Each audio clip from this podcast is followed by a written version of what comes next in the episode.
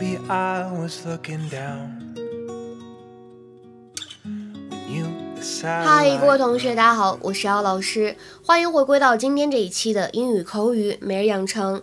今天的话呢，我们将会继续来学习来自《Modern Family》Season Two Episode One 当中的台词。今天的节目内容呢，依旧还是会有一些难度。我们先来看一下这句话：Honey, until someone can figure out how to keep a wormhole from collapsing in on itself, cause it's just a pipe dream. Honey. Until someone can figure out how to keep a wormhole from collapsing in on itself, that's just a pipe dream. Honey, until someone can figure out how to keep a wormhole from collapsing in on itself, cause it's just a pipe dream. 亲爱的，除非有人能够想办法阻止虫洞的倒塌，否则给你做时光机器就是痴人说梦。Honey, until someone can figure out how to keep a wormhole from collapsing in on itself, cause it's just a pipe dream.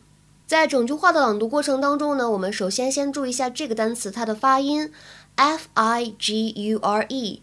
这个单词呢，在英式英语当中，你可以把它读成 figure，figure。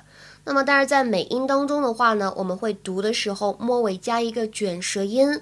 除此以外呢，当中会加上一个半元音的口型，就会变成 figure，figure。当中呢会有一个嘴角往两边咧开的动作，figure。keep a 可以连读，就会变成 keep，keep。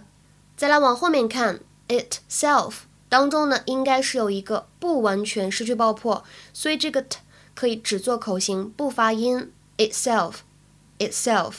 那么跟前面的 on 还可以连读，就会变成 on itself，on itself。后面位置的 just a 可以连读，就会变成 just，just。而末尾位置的 pipe dream 当中呢，有一个不完全失去爆破的现象，pipe dream，pipe dream。Look at them. Come on, a minute ago, they were babies. And now they're driving. And soon we'll all be dead. Whoa, you're leaving out a few great minutes there. Retirement, old age, cool chair that goes up the stairs. Yeah. I'm sorry. I'm being ridiculous. Don't apologize. I love you when you're human. Listen. Hey, listen. We don't have to sell the car. Oh, sweetie, of course we do. It doesn't make any sense to keep it. Well, what can I do to make you feel better? Nothing. Unless you can build me a time machine. Honey. Until someone can figure out how to keep a wormhole from collapsing in on itself, that's just a pipe dream. Phil, come on back, Phil. 在今天这期节目当中呢，首先我们先来讲一点，这个句子当中出现了一个 cause，cause 这是什么意思呢？它表示的是 because，那么是它的一个简称。在口语当中呢，如果你见到 c o z 或者 c u z 或者 c a u s e，其实呢都是表示一样的意思。这个我就不用多说了，对吧？大家应该在美剧啊、电影啊，或者是在一些歌曲当中经常会见到。今天呢，我们主要的学习内容是关于这样一个短语，叫做 pipe dream。pipe dream，水管梦，那是什么意思呢？pipe dream 实际上呢，表达的是白日梦或者幻想的意思。那么，为什么这样的组合会有这样的含义呢？在这里呢，我们稍微说一下，pipe 它其实指的并不是水管，而是指的是人吸食鸦片的那个烟管。所以呢，pipe dream 指的就是 from the fantasies induced by smoking a pipe of opium，就是因为吸食了鸦片之后呢，产生了幻觉与想象，所以才会叫做 pipe dream。所以这里的 pipe 它其实指的是 opium pipe，就是鸦片的那个烟管，或者我们说烟枪的意思。这个短语的话呢，大概是在十九世纪的晚期才开始使用的。因为这样的渊源，所以我们说 a pipe dream 这样一个短语呢，在日常生活当中经常用来表示 a dream or idea that is impossible to accomplish，难以完成的、难以做到的那些想法或者梦想。比如说，我们下面来通过一些例子来加深一下印象。第一句话，She's got this pipe dream about being a pop star。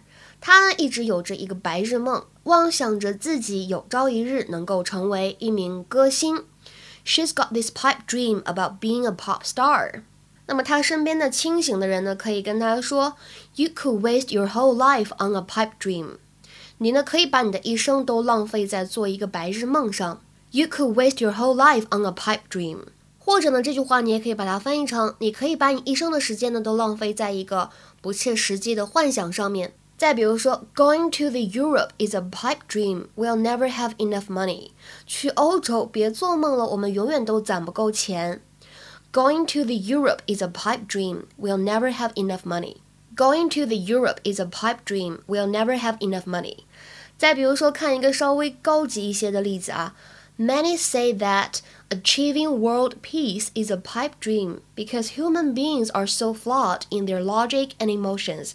很多人说世界和平无非是一个白日梦而已，因为人类在逻辑思维和情绪方面本来呢就不完美。 Many say that achieving world peace is a pipe dream because human beings are so flawed in their logic and emotions.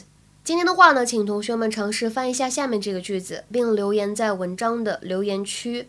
我梦想着在海边有一栋自己的房子，唉，但是那只是痴人说梦罢了。这个句子应该如何使用我们刚才讲过的短语来进行表达呢？期待各位同学的踊跃发言。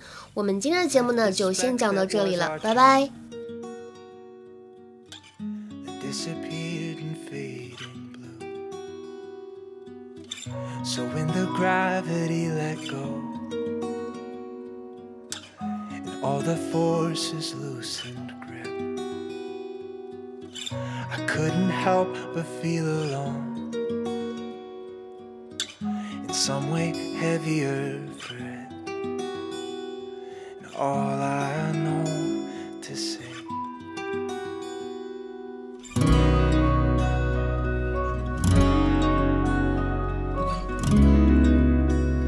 Is it as lonely in between the stars?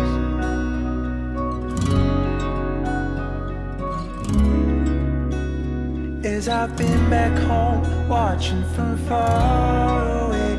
I wonder where you are. Did you look back as you crossed?